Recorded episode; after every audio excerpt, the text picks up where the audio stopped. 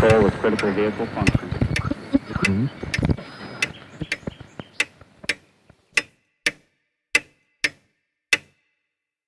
Hallo, denken wir über die Zukunft nach. Mein Name ist Alexander Schatten. Willkommen zu Zukunft Denken, Episode 29.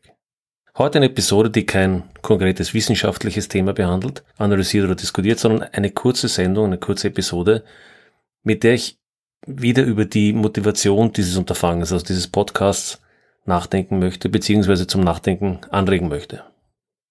Ich habe in den letzten Wochen über die Frage, wie wir mit der Zukunft umgehen, welche Rolle wir spielen, was wir verändern können, nachgedacht und möchte ein paar dieser Gedanken teilen. Ich glaube, wir haben zwei Möglichkeiten, eigentlich drei, über die Zukunft nachzudenken. Ich beginne mit der dritten. Die dritte ist, es gibt keine Zukunft, die wir gestalten können. Die Zukunft ist irgendwie vorherbestimmt oder jedenfalls von uns nicht nennenswert beeinflussbar. Ich habe in Episode 12 dieses Thema aus historischer Sicht betrachtet und ich glaube, das ist eine sehr interessante Episode. Das heißt, ich werde mich hier jetzt nicht tiefer mit diesem Thema beschäftigen. Nur so viel, spätestens seit der Aufklärung haben wir die Idee, dass wir Zukunft gestalten können oder jedenfalls, dass wir sie zumindest nennenswert beeinflussen können, was die schwächere Idee ist, eigentlich in unsere Gesellschaften aufgenommen. Das ist eigentlich Teil unseres Handelns, auch unseres wissenschaftlichen Handels, unseres wissenschaftlich-technischen Handels, müsste man sagen. Aber tun wir das auch? Und damit komme ich zu den beiden wesentlichen Optionen der heutigen Episode, nämlich Push oder Pull, wie ich sie nennen würde, nämlich werden wir geschoben oder ziehen wir? Beginnen wir mit der ersten Variante, Push. Was bedeutet geschoben werden? Die Idee ist, wir werden von den Strukturen und Systemen, auch von den Problemen, die wir geschaffen haben und versuchen punktuell zu lösen oder jedenfalls zu verbessern, in eine Zukunft geschoben. Also aus dem, was aus der Vergangenheit sich ergibt, werden wir reaktiv in eine Zukunft geschoben. Wir reagieren. Eventuell auch von einzelnen Akteuren, die konkrete Eigeninteressen haben und diese vorantreiben. Politiker, mächtige Industrien, aber auch Interessensvertreter einzelner Gruppen. Geschoben werden heißt daher kaum gestalten. Kaum über die Zukunft nachdenken. Der Blick ist eher in die Vergangenheit und ein wenig auf die Gegenwart gerichtet. Geschoben werden hat aber auch noch andere Perspektiven, die man bedenken könnte. Man geht von den Narrativen, den Ideen der Vergangenheit aus. Zu dem Begriff der Narrative etwas später mehr. Man geht auch vom aktuellen Stand des Wissens aus. Man geht von den aktuellen Strukturen der Gesellschaft aus. Was heute ist, ist normal. Und für die meisten folgt dann daraus, was normal ist, ist gut und richtig. Die Corona-Krise hat im Gegensatz zu dem, was anfangs von manchen behauptet wurde, kaum neue Ideen angetrieben. Wie Konrad Paul Lissmann in einem Artikel richtig geschrieben hat, Zitat, Krisen machen uns, im Gegensatz zu einer verbreiteten Ideologie, nicht innovativ, sondern konservativ. Zitat Ende. Wie oft haben wir in den letzten Wochen und Monaten gehört, wir müssen so schnell wie möglich zur Normalität zurück. Im Tourismus zum Beispiel. Das, was schon zuvor eher als Irrsinn beschrieben werden müsste, eben dieser Massentourismus, der Verkehr, das Fliegen, die Wegwerfgesellschaft, wird zunächst im ersten Schritt sozusagen zur Normalität erklärt und dann im zweiten Schritt zum Wunschzustand. Unter anderem deshalb, weil es in der Krise die Zeit und Energie fehlt, das neu zu denken. Warum etwa wurde nach der Finanzkrise 2008 oder in der Finanzkrise 2008, zum Beispiel in den USA, das offensichtlich fehlerhafte System und die Menschen, die dafür verantwortlich waren, wieder aktiviert. Mit ungeheuer viel Geld der normalen Bevölkerung. Enorm viel Ressourcen wurden aufgewandt, um eben dieses System mit eben diesen Menschen, die die Probleme verursacht hatten, wieder in derselben Weise in der Normalität wiederherzustellen. Warum? Weil die Politiker dumm sind. Vielleicht auch. Aber noch wesentlicher, weil sie keine besseren oder keine Ideen, von denen sie die Annahme hatten, dass sie funktionieren können, auf dem Tisch hatten. Sie hatten keine neue Geschichte. Und was Technologien betrifft.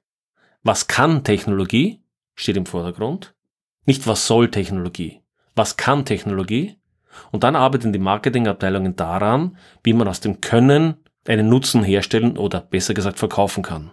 Das nennt man dann auch Solutionism oder Solutionismus vielleicht ins Deutsche übersetzt. Dazu wird es eine eigene Episode geben, aber der Kern ist, dass Probleme aus einer rein technischen Sicht heraus trivialisiert werden und damit vermeintlich gelöst. Der Effekt ist aber meistens, dass das eigentliche Problem nicht richtig verstanden wurde, man Techniken zur Hand hatte, von denen man glaubt, dass sie das Problem lösen können, tatsächlich aber die Situation verschlimmert wird. Das alles ist Push. Wir werden getrieben von der Vergangenheit, vom Denken der Vergangenheit, den Systemen und Strukturen der Vergangenheit und von den Techniken, die wir zur Hand haben. Was ist Pull? Ziehen bedeutet auf der anderen Seite, dass man den Blick in die Zukunft richtet, dass man sich Fragen stellt wie, was ist ein gutes Leben? Was ist Gerechtigkeit heute? Was ist aber Gerechtigkeit über Generationen? Was ist Gerechtigkeit für die Zukunft?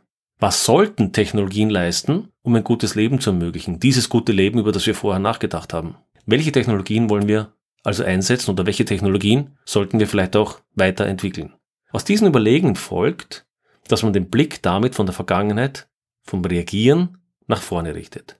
Steuern, ja selbst auf Sicht fahren, kann ich im Grunde nur, wenn ich zumindest eine Idee habe, wo ich hin möchte.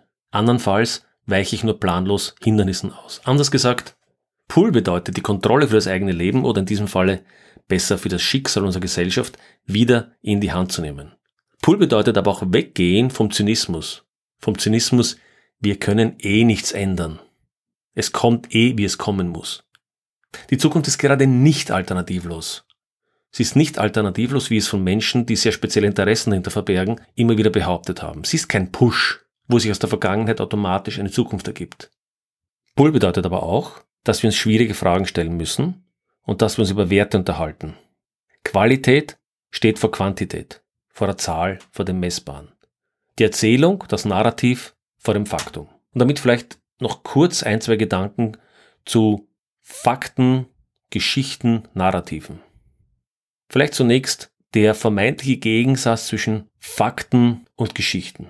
Dazu vielleicht drei Zitate vorweg. Ich habe, glaube ich, das eine oder andere schon in früheren Episoden erwähnt. Das erste Zitat. Menschen sind die Produkte der Geschichten, die sie über sich selbst erzählen die ihre Gemeinschaft über sich erzählt. Fakten spielen dabei höchstens eine untergeordnete Rolle. Zitat Ende. Von Philipp Blom. Zitat. Those who tell the stories run the world. Zitat Ende. Georges Monbiot. Die, die die Geschichten erzählen, ja, run the world, steuern die Welt oder bestimmen die Welt. Und das dritte Zitat. Bewegungen, welche die Welt zu verändern suchen, beginnen oft damit, dass sie die Geschichte umschreiben und die Menschen damit in die Lage versetzen, sich die Zukunft neu auszumalen. Zitat Ende.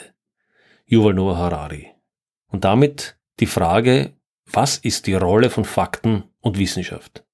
Ich muss dazu sagen, dass ich selbst in der Vergangenheit, glaube ich, zu viel Bedeutung auf Fakten gelegt habe.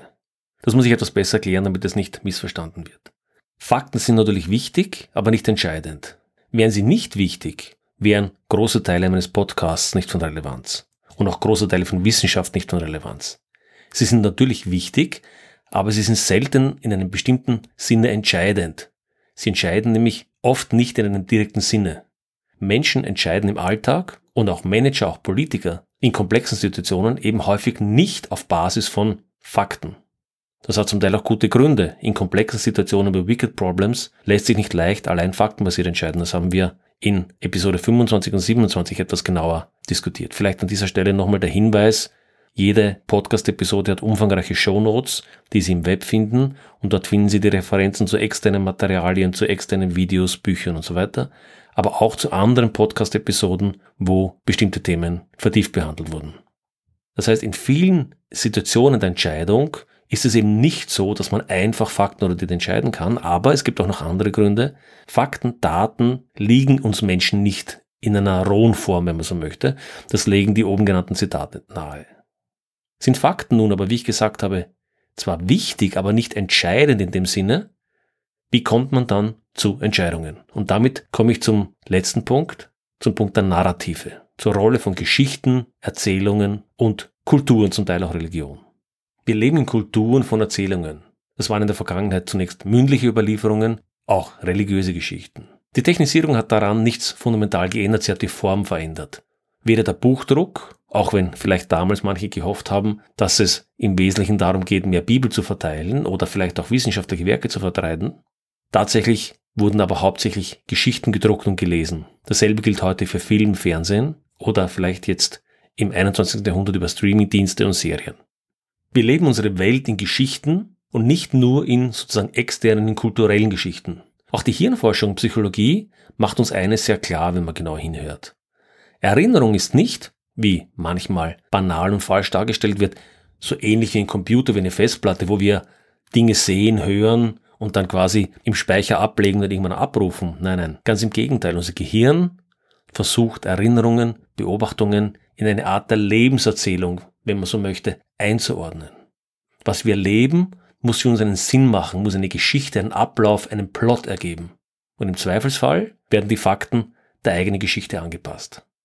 Das ist ein hochspannendes und hochinteressantes Thema, wie Erinnerung funktioniert und Erinnerung eben nicht in einer Weise abgerufen wird, wie ich lade eine Datei und sehe sie mir an, sondern Abruf von Erinnerung bedeutet immer auch Veränderung der Erinnerung.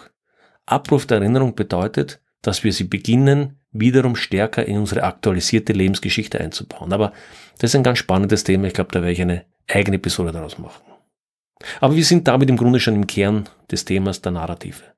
Narrative sind nicht genau dasselbe wie Geschichten. Sie sind eher so wie Bausteine von Geschichten, Wurzeln für Geschichten. Narrative spannen, würde ich sagen, den Raum des Vorstellbaren auf.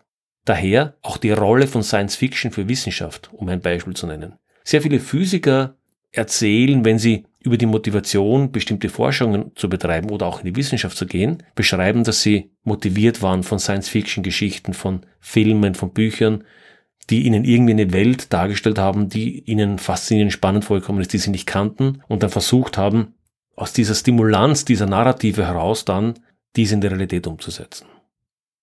Wenn das, was ich zu Beginn gesagt habe, stimmt, dass wir vom geschoben werden wieder in eine aktive Rolle zum Ziehenden, zum Gestaltenden werden wollen, dann dürfen wir uns also nicht nur in Fakten verlieren. Wir müssen Geschichten schreiben, wir müssen Geschichten erzählen. Anders gesagt, wir müssen neue Narrative formen.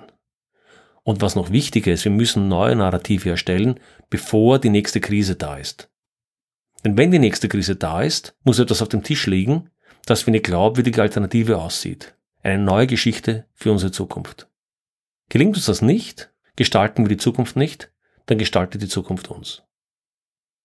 Damit sind wir auch heute wieder am Ende angelangt. Vielen Dank wieder an alle, die mir geschrieben haben oder sich bei mir gemeldet haben. Das ist für mich aus mehreren Gründen wichtig. Erstens, wenn man einen Podcast macht, spricht man irgendwie ins Nichts hinein. Man hat keine rechte Vorstellung davon, ob das, was man erzählt, was man sagt, diskutiert, auch ankommt, in welcher Form es ankommt.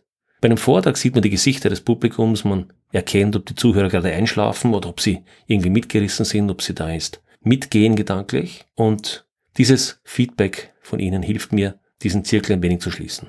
Der zweite Punkt ist, ich erkenne anhand der Kommentare und der E-Mails, die ich bekomme, dass ganz augenscheinlich viele Zuhörer sehr kluge Gedanken und Ideen haben, die mich oft auch anregen, zu neuen Überlegungen, Dinge neu zu verknüpfen. Und daher würde ich sehr gerne da partizipieren, wenn Sie eine Idee haben. Wenn Ihnen was einfällt beim Zuhören, schreiben Sie mir. Und drittens, der dritte Punkt, die Themen, die ich bespreche, halte ich für ganz fundamental wichtig und es reicht nicht aus, nur darüber nachzudenken, sondern wir müssen auch aktiv werden. Wie kann das gelingen? Sagen Sie es mir. Haben Sie eine Idee? Und damit verbunden wieder die Bitte. Teilen Sie die Ideen, teilen Sie den Podcast, schicken Sie die URL an Freunde und Kollegen. Und nicht zuletzt, schauen Sie bei der nächsten Episode wieder vorbei. Damit wünsche ich Ihnen einen guten Morgen, einen erfolgreichen Tag und einen erholsamen Abend, je nachdem, wann Sie mir zuhören. Bis zum nächsten Mal.